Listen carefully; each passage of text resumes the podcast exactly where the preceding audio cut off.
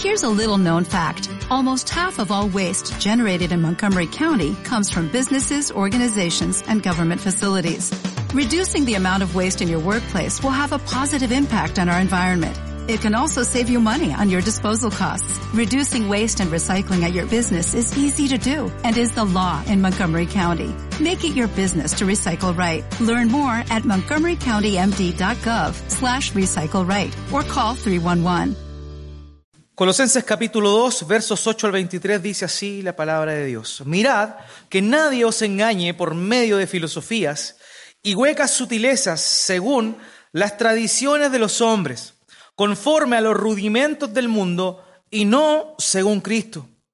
Porque en Él habita corporalmente toda la plenitud de la deidad.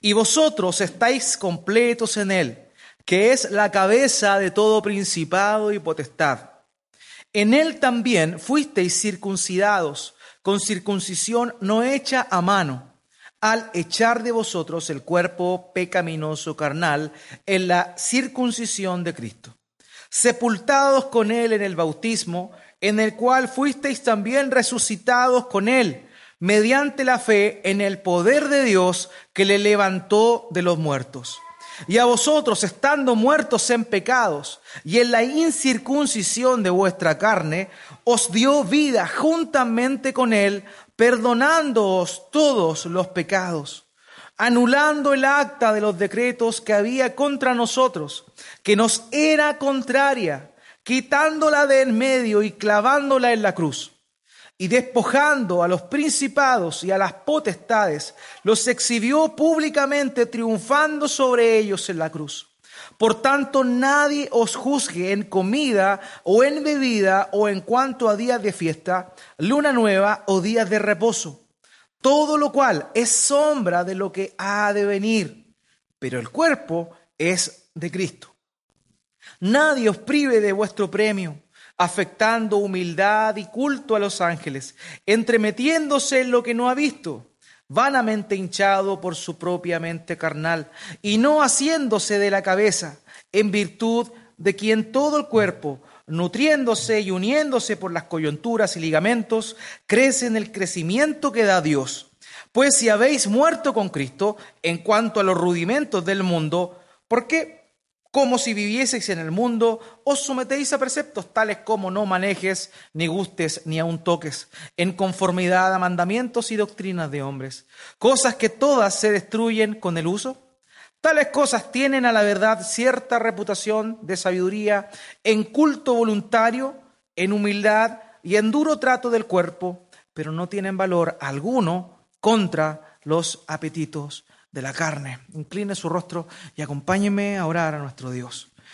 Padre bendito, Dios eterno y soberano, tú que habitas en luz inaccesible, tú que lo llenas todo, tú que no es posible hacerte habitar en un lugar físico. Ese eres tú, nuestro Dios. Y te agradecemos esta mañana por permitirnos reunir acá en este lugar con el fin de darte culto a ti de presentar nuestro corazón agradecido por todo lo que tú has hecho en nuestro favor. Padre, esta mañana nuevamente recurrimos a ti rogándote que obres a través de tu palabra en nuestras vidas. Padre, permite que tengamos un oído atento y un corazón dispuesto a recibir, a captar, a atesorar aquello que tu verdad nos está diciendo. Padre, háblanos por medio de tu palabra. Te rogamos que tu Espíritu Santo nos dé a conocer toda verdad y que si todavía no hemos llegado a conocerte, algunos podamos, Señor, o algunos puedan ser convencidos de pecado, justicia y juicio y volverse a ti esta mañana. Padre, te rogamos que seas tú obrando. Padre, háblanos a pesar de la debilidad, de la ignorancia del predicador. Padre, por favor, permítenos atesorar tu verdad y que desechemos todo aquello que no proviene de lo que ésta nos enseña. Dios mío, gracias nuevamente por esta bendición tremenda de poder reunirnos como iglesia, de poder oír tu voz a través de tu palabra. Gracias, mi Dios, te damos en el nombre de Cristo Jesús. Amén y amén. Puede tomar asiento.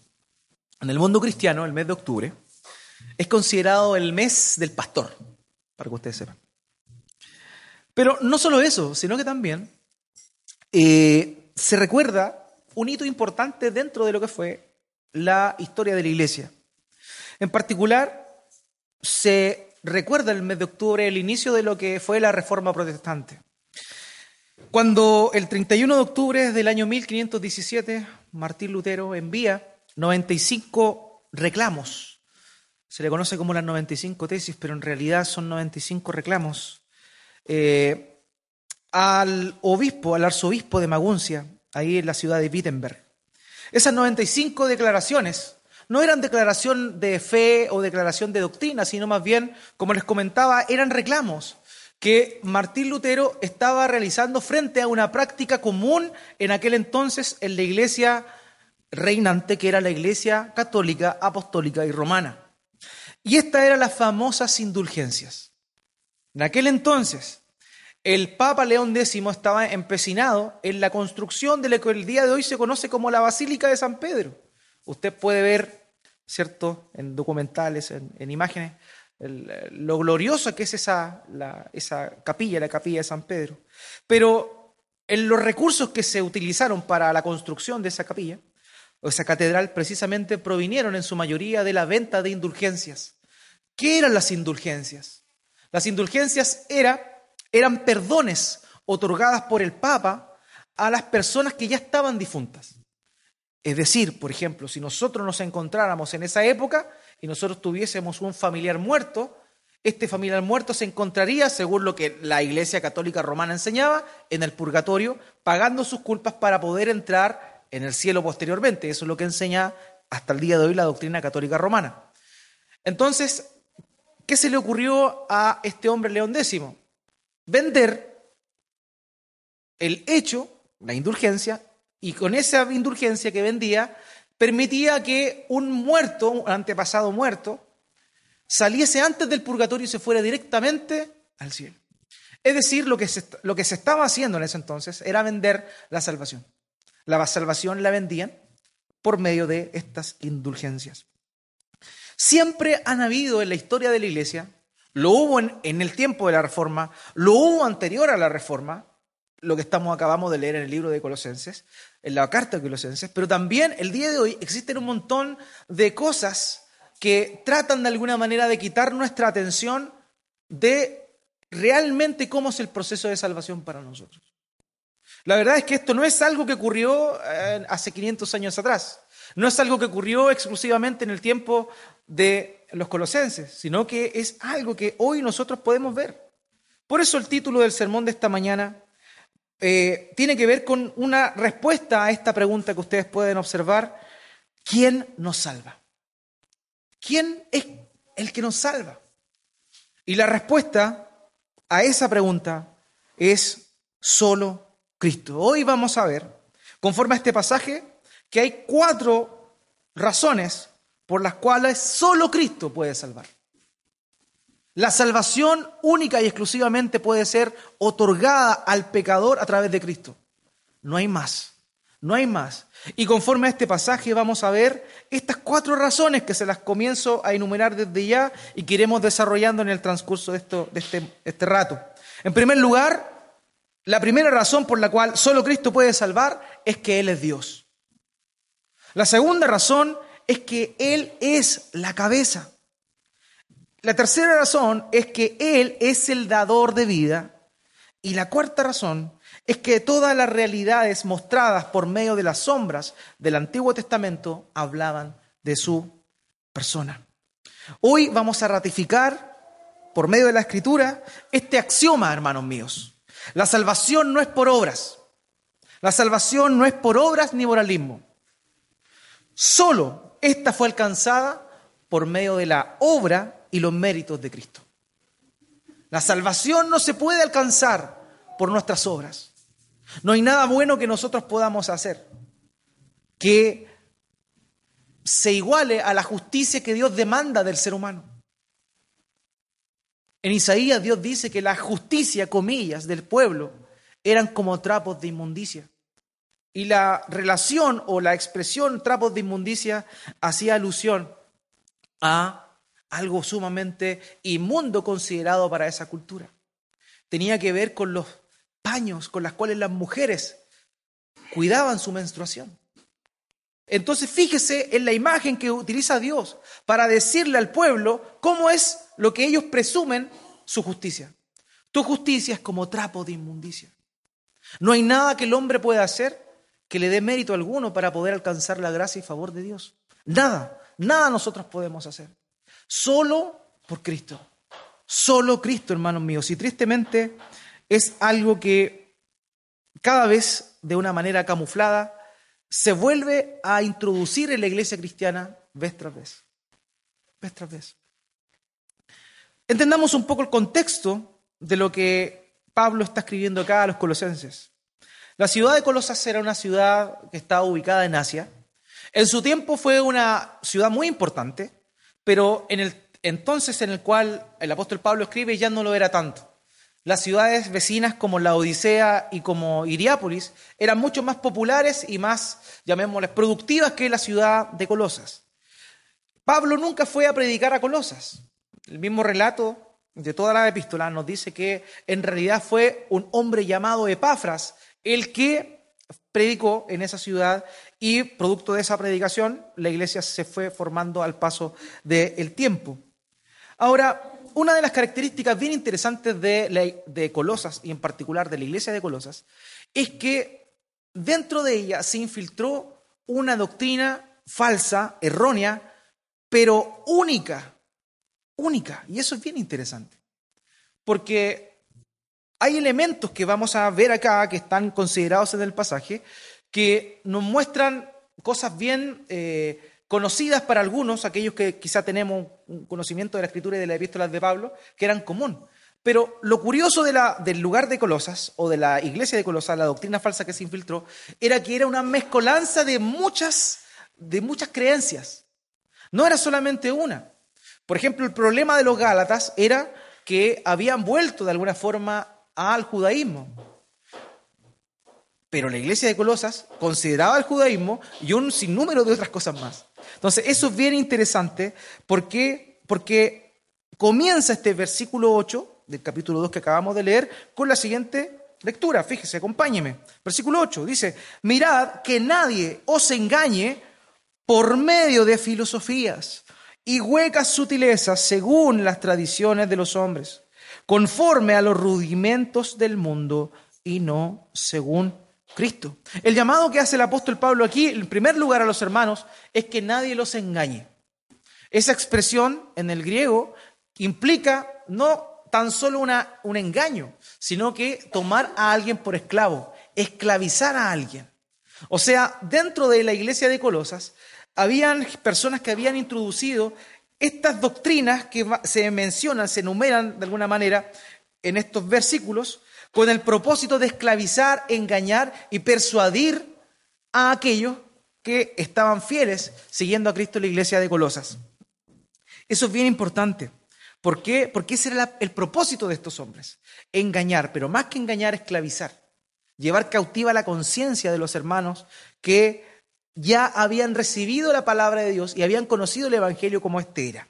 Después el apóstol Pablo menciona ahí otras cosas. Dice, mirad que nadie os engañe por medio de filosofías. Y esta expresión filosofía claramente hace alusión, sobre todo en aquel entonces, a lo que se conocía como el neoplatonismo, es decir, a una, a una, a una percepción un poco primitiva de lo que fue el, estoicismo posteriormente. ¿Ya? Entonces, estas filosofías tienen que ver con toda la, la dinámica de la concepción de la vida que los griegos tenían. Entonces, eso se estaba dando mucho en aquel entonces. Ahora, continúa diciendo, dice filosofías y continúa diciendo huecas sutilezas. La nueva traducción viviente traduce esto como disparates elocuentes. O sea, esas huecas sutilezas corresponderían a disparates, fíjese como la probable contradicción que existe, disparates elocuentes.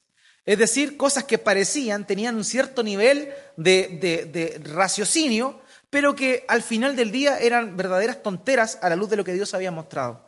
Fíjese, ese tipo de cosas se habían infiltrado en la iglesia de Colosas y el apóstol Pablo hace el llamamiento que no se dejen engañar, que no se dejen esclavizar por estas cosas.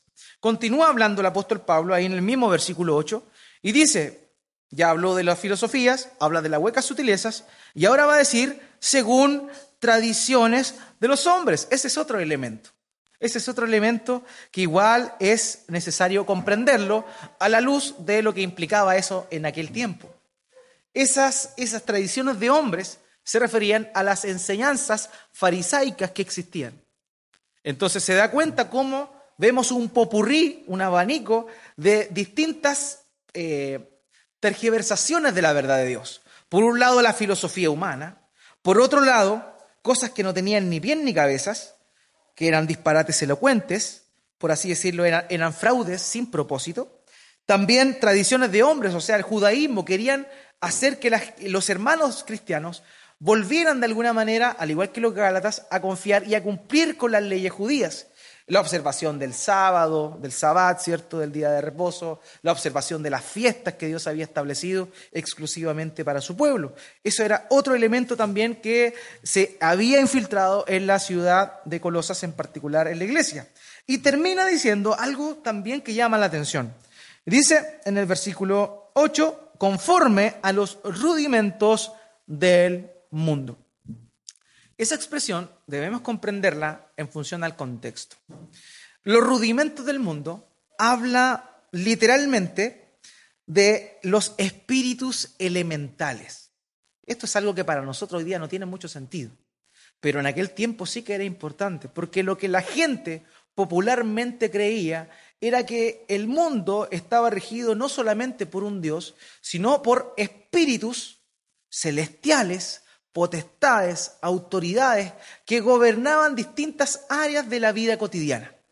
Entonces, cuando habla de rudimentos del mundo, no se está refiriendo exclusivamente a, las cosas del mundo, sino en verdad a la forma que tenía de pensar las personas paganas de aquel tiempo, místicamente de acuerdo a que existían ciertos poderes, ciertos poderes celestiales que gobernaban el mundo. Entonces, fíjese el abanico de cosas que se habían infiltrado en la iglesia. Por eso, la iglesia de Colosas es única en, esta, en esta, este tipo de, tergiversación de la verdad. Por un lado, el legalismo del judaísmo, el ascetismo de la filosofía estoica, Recordemos que lo que implica el ascetismo, el ascetismo era como la, privación de los, de los deleites del cuerpo, los ayunos eh, estrictos, eh, también esto consistía en, el duro trato del cuerpo. Eso era lo que implicaba o lo que fomentaba la filosofía. Entonces vemos cómo está este abanico de cosas. Pero la verdad es que todas estas cosas tenían un solo propósito. Y ese era desviar la atención de los cristianos a que la única forma o el único medio en el cual ellos podían encontrar la salvación y permanecer en ella era en Cristo. Por eso termina el versículo 8 diciendo, fíjese, lo leo completo mejor. Mirad que nadie os engañe por medio de filosofías y huecas sutilezas según las tradiciones de los hombres, conforme a los rudimentos del mundo y no según Cristo. Todas esas cosas lo que hacían era desviar la atención, desviar la mirada de su pueblo, de su iglesia, a Cristo.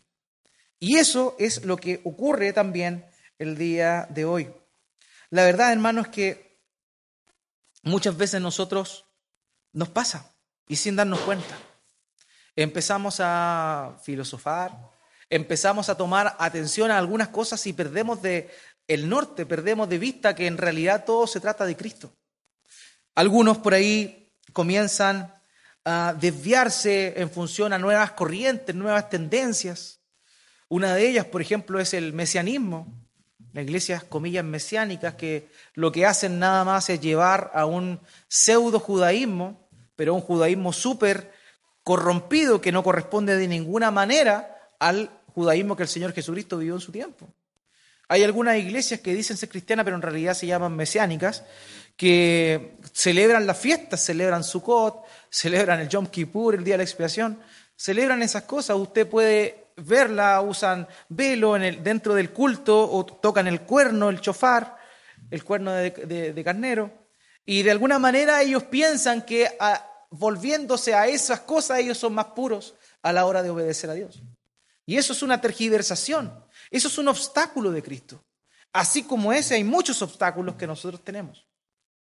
Hay muchas cosas que dentro de la incluso jerga evangélica nos desvían de lo que verdaderamente implica la salvación, que viene exclusivamente por medio de Cristo.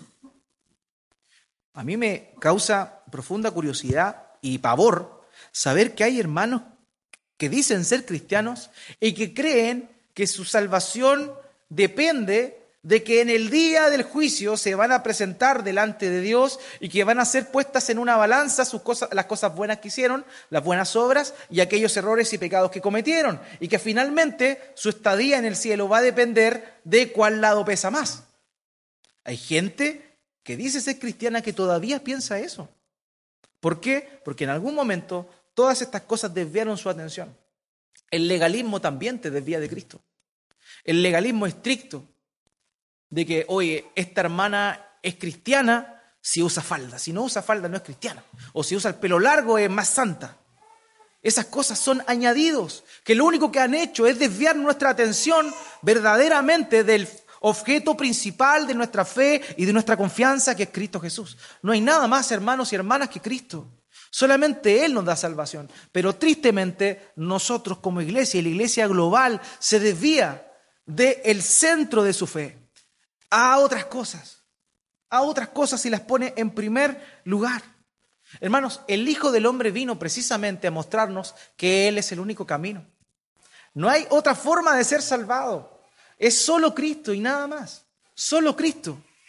Por mucho que tú te portes bien, tú no te vas a ir al cielo porque te portas bien.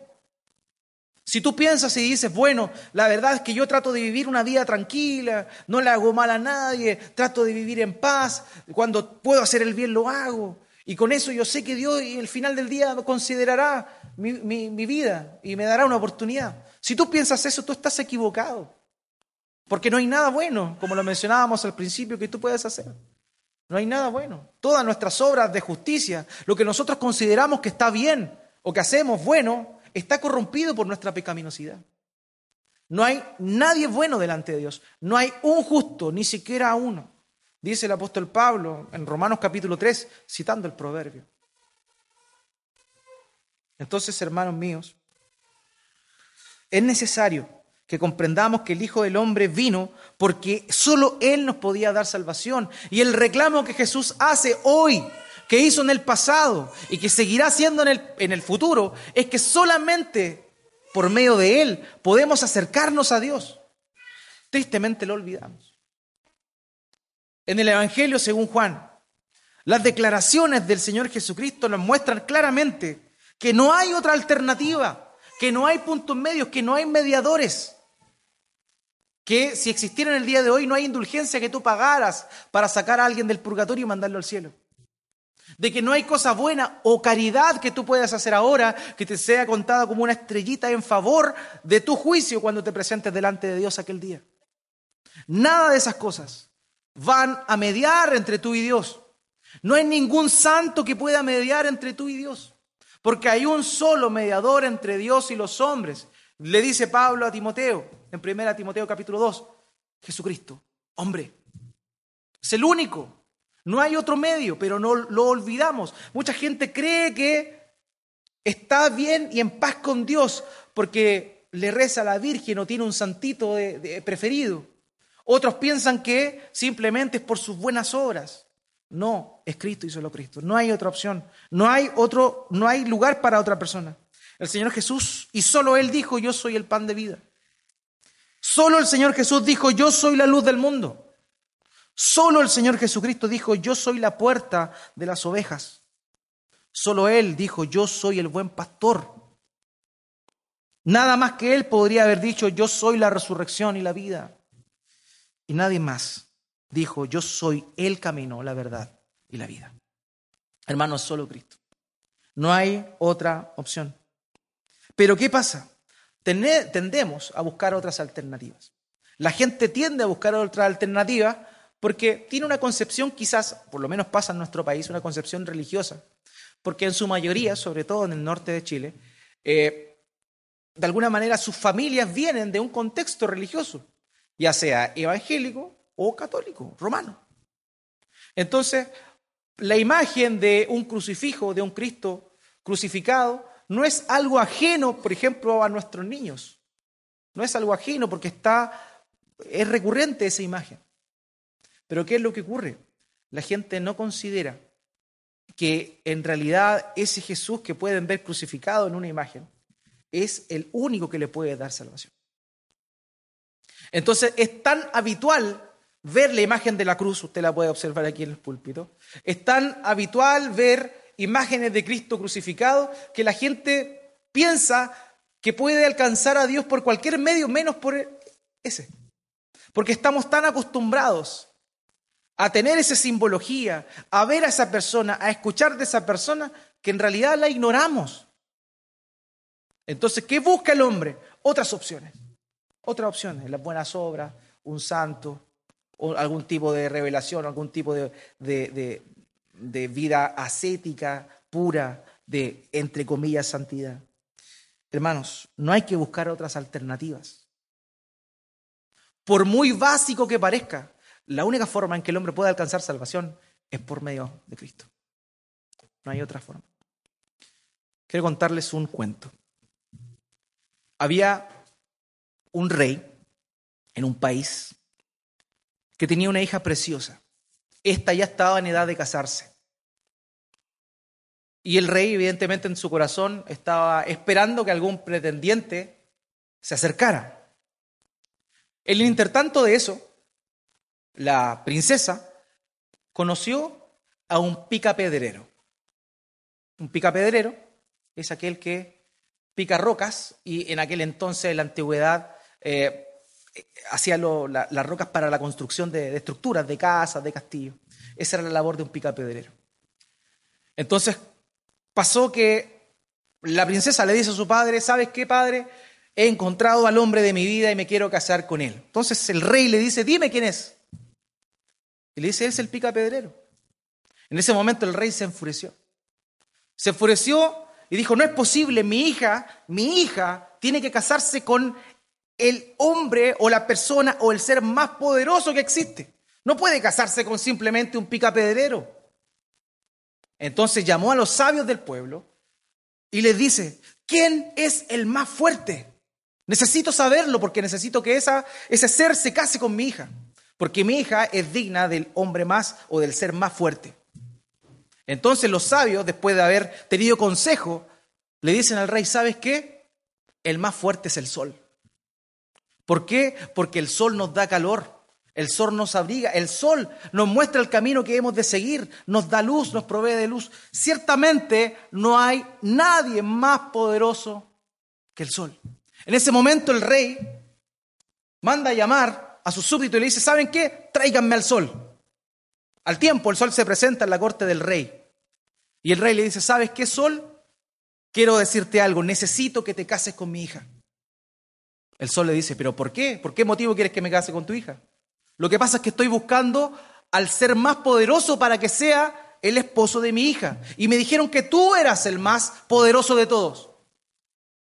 El sol mira al rey y le dice, ¿sabes qué? Estás equivocado. Estás equivocado. Las nubes son más poderosas que yo. Porque yo puedo emitir mi, sol, mi luz, pero cuando las nubes se posan delante de mí, delante de mí, mi luz no puede irradiar a las personas. Por tanto, las nubes son más poderosas e importantes que yo. El rey, al darse cuenta, le dijo, bueno, te puedes retirar y se retiró el sol.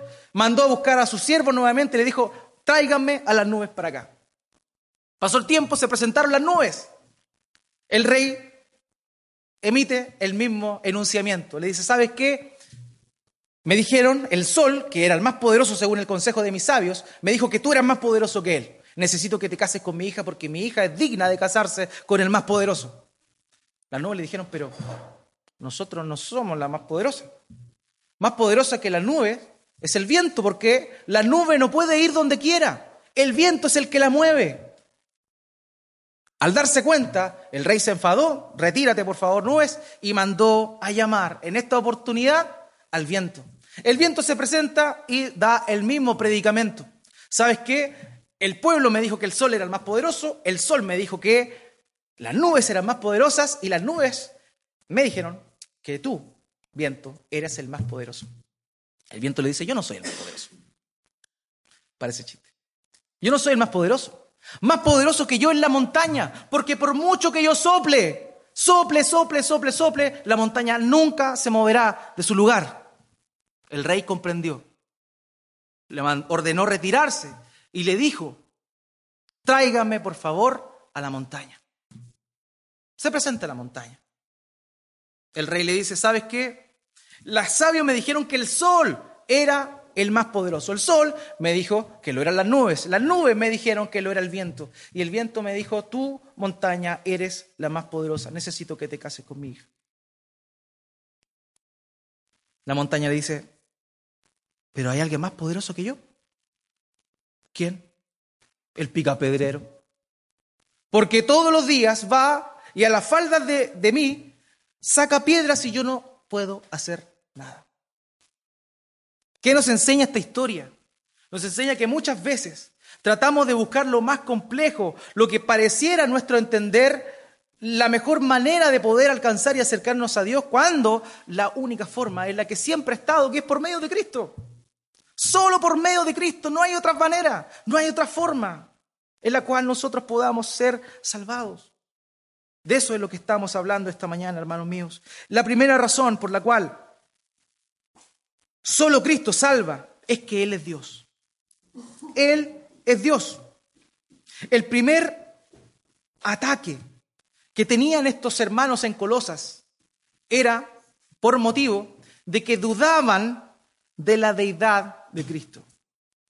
En aquel entonces existía lo que se llamaba el proto-gnosticismo.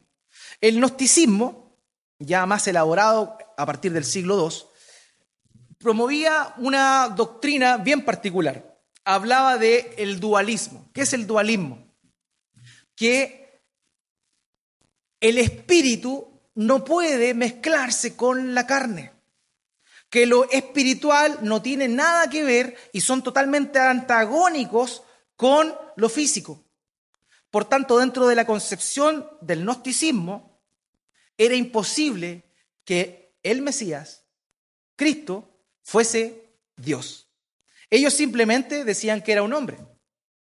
Entonces, esa enseñanza es la que se estaba infiltrando y se había infiltrado ahí. Entonces, lo primero que Pablo le dice a los colosenses aquí y acompañan en el versículo 9 es que realmente el Hijo de Dios era Dios, era un hombre que tuvo un cuerpo físico, pero que era Dios. La razón primera por la cual solo Cristo puede salvar es porque solo Él es Dios y hombre a la vez. No hay nadie más que pueda decir eso. Solo Cristo es Dios y hombre a la vez. Colosenses 2.9 dice, porque en Él habita corporalmente toda la plenitud de la deidad. En Él habita corporalmente toda la plenitud de la deidad. De la deidad. Esto era una blasfemia al entender del protonosticismo. Porque ellos no concebían cómo lo espiritual se mezclaba con lo físico. Entonces el apóstol dice, no, realmente la plenitud de la divinidad, de la divinidad, moró en ese hombre llamado Jesús. Él es Dios y hombre a la vez. Fíjese en eso. Dos naturalezas perfectas en una sola persona la naturaleza humana y la naturaleza divina. ¿Saben por qué era necesario eso? Porque para pagar la culpa del pecado del hombre, un hombre tenía que cumplir con esa deuda. Pero como el hombre no era perfecto, el hombre no era santo, era necesario que también tuviese una naturaleza divina, porque solo Dios no puede pecar. Por eso es que en Cristo nos encontramos con la plenitud de la deidad. Juan capítulo 1, verso 14 dice, y aquel verbo fue hecho carne y habitó entre nosotros y vimos su gloria, gloria como del unigénito del Padre, lleno de gracia y de verdad. El verbo fue hecho carne. La palabra, el logos, fue hecho carne. Dios, inmenso, sublime, soberano, santo, se hizo carne, se hizo hombre. Podemos confiar y podemos saber que solo en Cristo hay salvación porque solamente Él, en Él habita plenamente la divinidad y no hay más. Solo en Cristo, Romanos capítulo 9, versículos 5 al 6, el apóstol Pablo les dice a los hermanos en Roma que Cristo es Dios. Note por favor, ¿de quiénes son los patriarcas de los cuales, según la carne, vino Cristo? El cual es Dios sobre todas las cosas. Bendito por los siglos. Amén. Solo Cristo puede salvarnos porque solamente Él es Dios y hombre. En ese cuerpo habitó completamente la divinidad y la humanidad. Tito capítulo 2, versículo 13. Dice esto, aguardando la esperanza bienaventurada y la manifestación gloriosa de nuestro gran Dios y Salvador Jesucristo. Nuestro gran Dios y Salvador Jesucristo. Jesucristo es Dios. Por eso es que tú y yo podemos confiar en que necesitamos única y exclusivamente de Él y de nadie más. No hay nada que pueda ocupar su lugar. Por eso es que el versículo 10 concluye diciendo que estamos completos en Él. Porque si Él es Dios y en Él habita plenamente la divinidad, eso implica necesariamente que si Él está con nosotros y mora en nosotros, si hemos confiado en Él y Él nos ha salvado, tenemos todo lo que necesitamos. Estamos rebosando, estamos completos. Y esa es la primera causa por la cual, hermanos míos, Cristo, solo Cristo, es el único mediador que nos da salvación. El segundo punto que vemos acá, el segundo argumento que da Pablo, es que Cristo es la cabeza. En Colosenses capítulo 2, versículo 10 dice, acompáñeme ahí por favor, dice, y vosotros estáis completos en Él, que es la cabeza de todo principado y potestad. Recordemos que una de las enseñanzas que se habían infiltrado en la iglesia era sobre los rudimentos del mundo. ¿Se acuerdan que le expliqué eso? Que hablaba de los espíritus eh, esenciales. Lo que Pablo está diciendo acá, estos hermanos se estaban confundiendo y estaban empezando a adorar a ángeles. A esa es la alusión que está haciendo ahí. Entonces Pablo le está diciendo que no, que la cabeza de todo principado y potestad es Cristo. ¿Para qué vamos a adorar a los ángeles? ¿Por qué? Si es Cristo el que reina por sobre los ángeles. Él tiene dominio, Él tiene poder sobre toda potestad. Lo hemos dicho muchas veces. Recordemos lo que el Señor Jesús le dice a los discípulos en la gran comisión, antes de enviarlo. Le dice, toda potestad me es dada en el cielo y en la tierra, por tanto vayan. Cristo tiene toda potestad, a Él se sujetan todos principados, potestades. Entonces, estos hermanos se habían equivocado y estaban adorando ángeles, estaban buscando estos espíritus esenciales cuando en realidad Cristo estaba por sobre ellos. En Primera de Pedro, capítulo 3, versículo 22. Dice, quien habiendo subido al cielo a la diestra de Dios, y a él están sujetos ángeles, autoridades y potestades. ¿Cuál es la tendencia de la gente? Buscar un mediador. Buscar un mediador. Alguien que medie. Ya lo sabemos en el caso de los santos, ¿cierto? La Virgen. Pero también aquellos que no, no son eh, fieles al catolicismo romano, tienen otro tipo de cosas que la usan como mediadores para llegar a Dios. No, es solo Cristo, porque Él está por sobre todo. Él está por sobre todo principado y potestad. Él está y Él gobierna y ante su autoridad están sujetos todos estos poderes. Por tanto, no debemos nosotros eh, confiar en algo que no sea Cristo. Fíjese usted que la mayoría de las sectas que, existen hoy, la mayoría, nacen precisamente de una revelación angelical. Que el ángel Moroni se le aparece a José Smith, ¿cierto? Y le dice tanto. Tenemos a William Soto Santiago, que un ángel se le apareció y le mostró una visión. Tenemos a estos mexicanos de la luz del mundo, que vino a un ángel, siempre. Cuando en realidad Alguien que sabe, conoce a su Dios, sabe que no es necesario mediar un ángel. Porque puede ir directamente a Cristo. Los ángeles tienen una misión. Y esa misión no es que nosotros les sirvamos a ellos. Nuestra misión no es esa. Ellos tienen una misión con nosotros. Hebreos capítulo 1, versículo 13 al 14. Hebreos 1, 13 al 14 dice, pues a cuál de los ángeles dijo Dios jamás, siéntate a mi diestra, hasta que ponga a tus enemigos por estrado de tus pies. ¿No son todos espíritus ministradores enviados para servicio a favor de aquellos que han de heredar la salvación? Los colosenses empezaron a adorar a los ángeles, cuando en realidad la única misión que tienen los ángeles es servirle a los santos. O sea, por la gracia de Dios, hay ángeles que nos sirven a nosotros. Por tanto, no tenemos que, ángel de la guarda, dulce compañía, no me desamparen ni de noche ni de día. Esa es la típica cosa que se le enseña a los niños. Pero no. No, hermanos. Cristo. Y solo Cristo. Cristo y solo Cristo.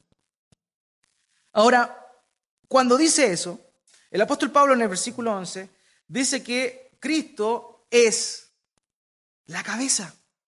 Pero eso tiene una repercusión positiva para nosotros. ¿Y cuál es esa repercusión positiva para nosotros?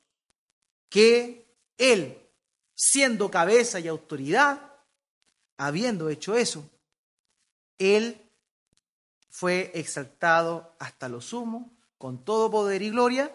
Por tanto, la pecaminosidad nuestra es arrancada. O sea, porque Cristo es la cabeza, nosotros el día de hoy podemos saber que el pecado, pese a que está presente, no nos puede gobernar. Eso no lo tienes, tú no tienes esa certeza rezándole a la Virgen. Tú no tienes esa certeza. Eh, viviendo una vida ascética, castigando, viviendo en ayunos constantes y en una estricta eh, dieta. No, eso viene única y exclusivamente por la obra de Cristo. En el versículo 11 dice, en él también fuisteis circuncidados, con circuncisión no hecha a mano al echar de vosotros el cuerpo pecaminoso carnal. Nosotros éramos esclavos del pecado, pero por medio de la obra de Cristo, porque Él es cabeza, ya no tenemos una naturaleza pecaminosa que se puede enseñorear de nosotros. Pero eso es por medio de Cristo y nada más, solo por medio de Cristo. En Romanos capítulo 6, versos 17 al 18. Romanos 6, 17 al 18 dice, pero gracias a Dios que aunque erais esclavos del pecado, habéis obedecido de corazón aquella forma de doctrina a la cual fuisteis entregados. Y libertados del pecado, vinisteis a ser cabeza, perdón, vinisteis a ser siervos de la justicia. Hermanos míos, que Cristo sea cabeza, que Él tenga potestad, autoridad, es lo que también ha producido que nosotros, si hemos confiado en Él, ya el pecado no tenga un poder esclavizante sobre nosotros. O sea, no somos libres del pecado porque eh, tenemos una dieta estricta, ni tampoco somos libres del pecado porque nos abstenemos y vivimos una vida legalista. No, somos libres del pecado porque Cristo nos dio libertad. Cuando estábamos en esclavitud, Él nos dio libertad. Hermanos, Él es Dios. Él es la cabeza de todo poder y autoridad. El tercer elemento que nos muestra ahí el apóstol Pablo es que el Señor Jesús es el dador de vida. Y esa es la cuarta razón. Solo Él puede dar vida. No hay otra forma en la cual el hombre pueda tener vida.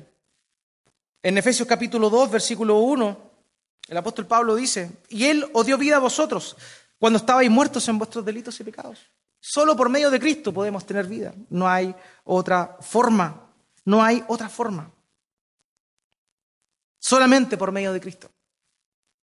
Él nos dio vida y nada más. Nadie te puede dar vida sino solo Cristo. Fíjese ahí en el versículo 13 de Colosenses, capítulo 2, dice, y a vosotros, estando muertos en pecados y en la incircuncisión de vuestra carne, os dio vida juntamente con Él. ¿Y cómo se manifestó esto? Lo que sigue después, perdonándoos todos los pecados. Cristo nos dio vida. y por su vida nos dio la posibilidad de que nuestros pecados fueran perdonados. Solo Él. No hay otra opción. No hay otra opción. Ahora, ¿cómo lo hizo? Y eso es lo más maravilloso, hermano mío. Qué tremendo es esto. Lo que aparece en el versículo, en el versículo 14 y 15. Dice, anulando el acta de los decretos que había contra nosotros. Él dice que anuló el acta. Anuló es la palabra griega que implica borrar, tachar. Eso es, anular. Y dice anulando o borrando o tachando el acta. ¿Qué es el acta? El acta era un pagaré. En términos contables de aquel entonces, era un, era un comprobante de deuda.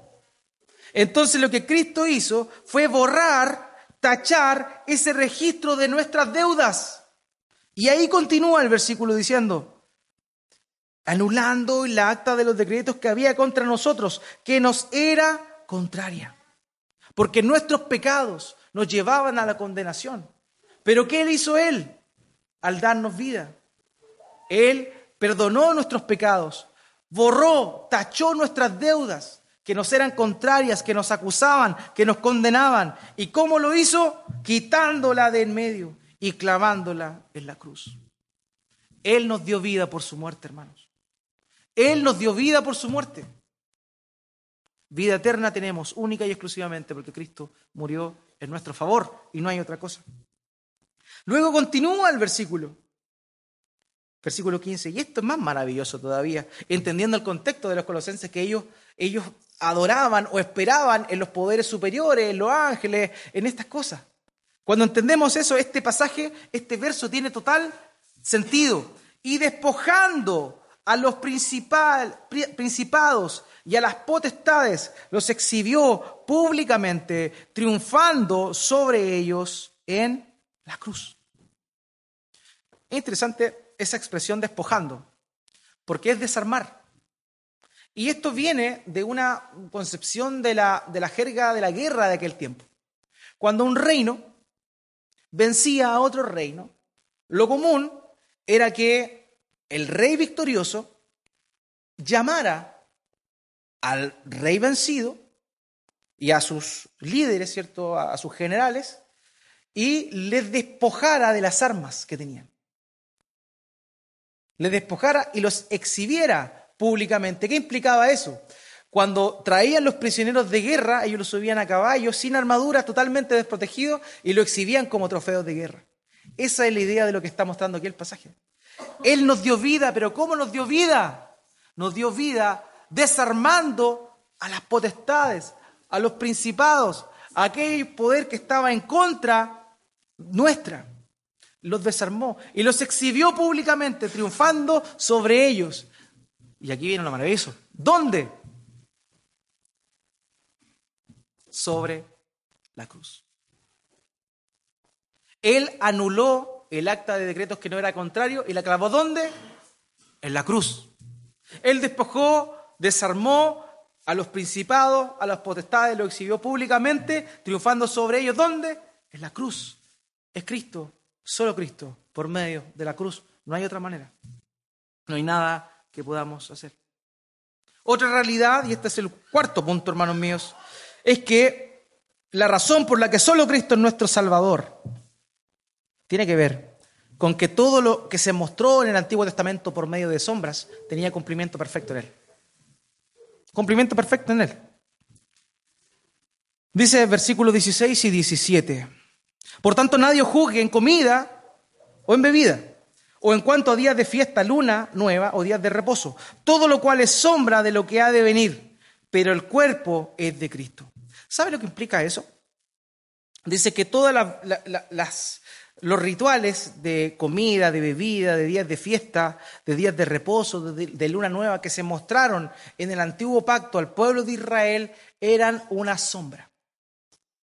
Y la idea que esta expresión tiene es como que alguien que va avanzando, llegando hacia un lugar y que el sol está detrás de él.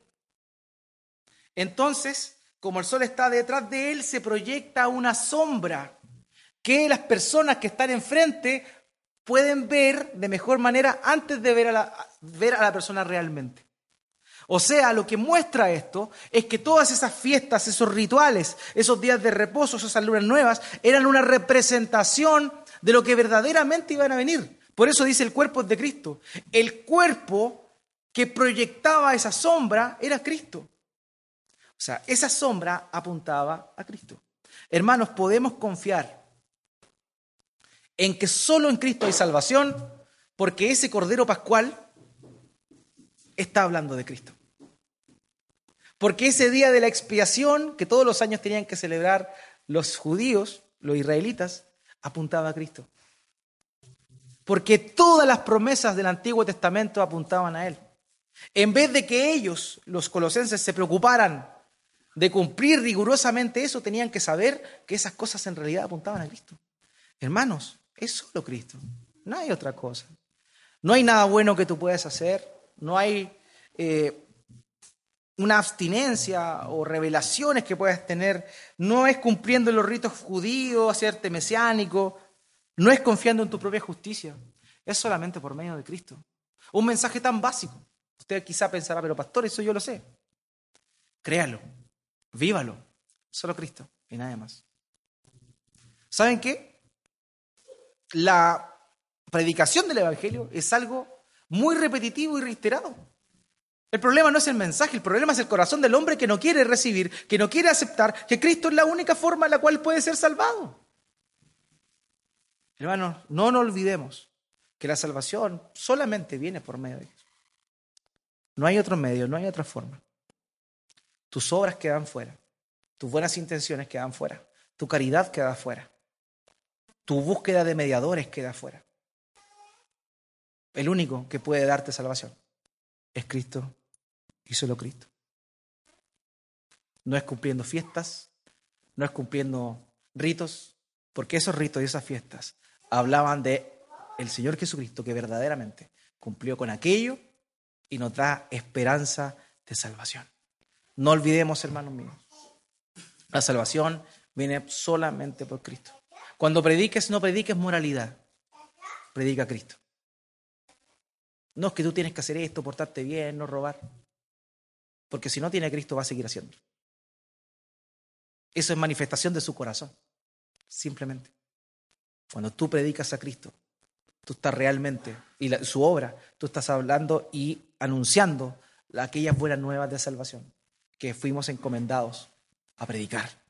Así que animémonos, hermanos, y nunca olvidemos, nunca saquemos de nuestro norte, de nuestro horizonte, el verdadero sentido de todo esto. Es solo Cristo. No hay más. Oremos al Señor. Hola, buenos días, mi pana. Buenos días, bienvenido a Sherwin Williams. ¡Ey! ¿Qué onda, compadre?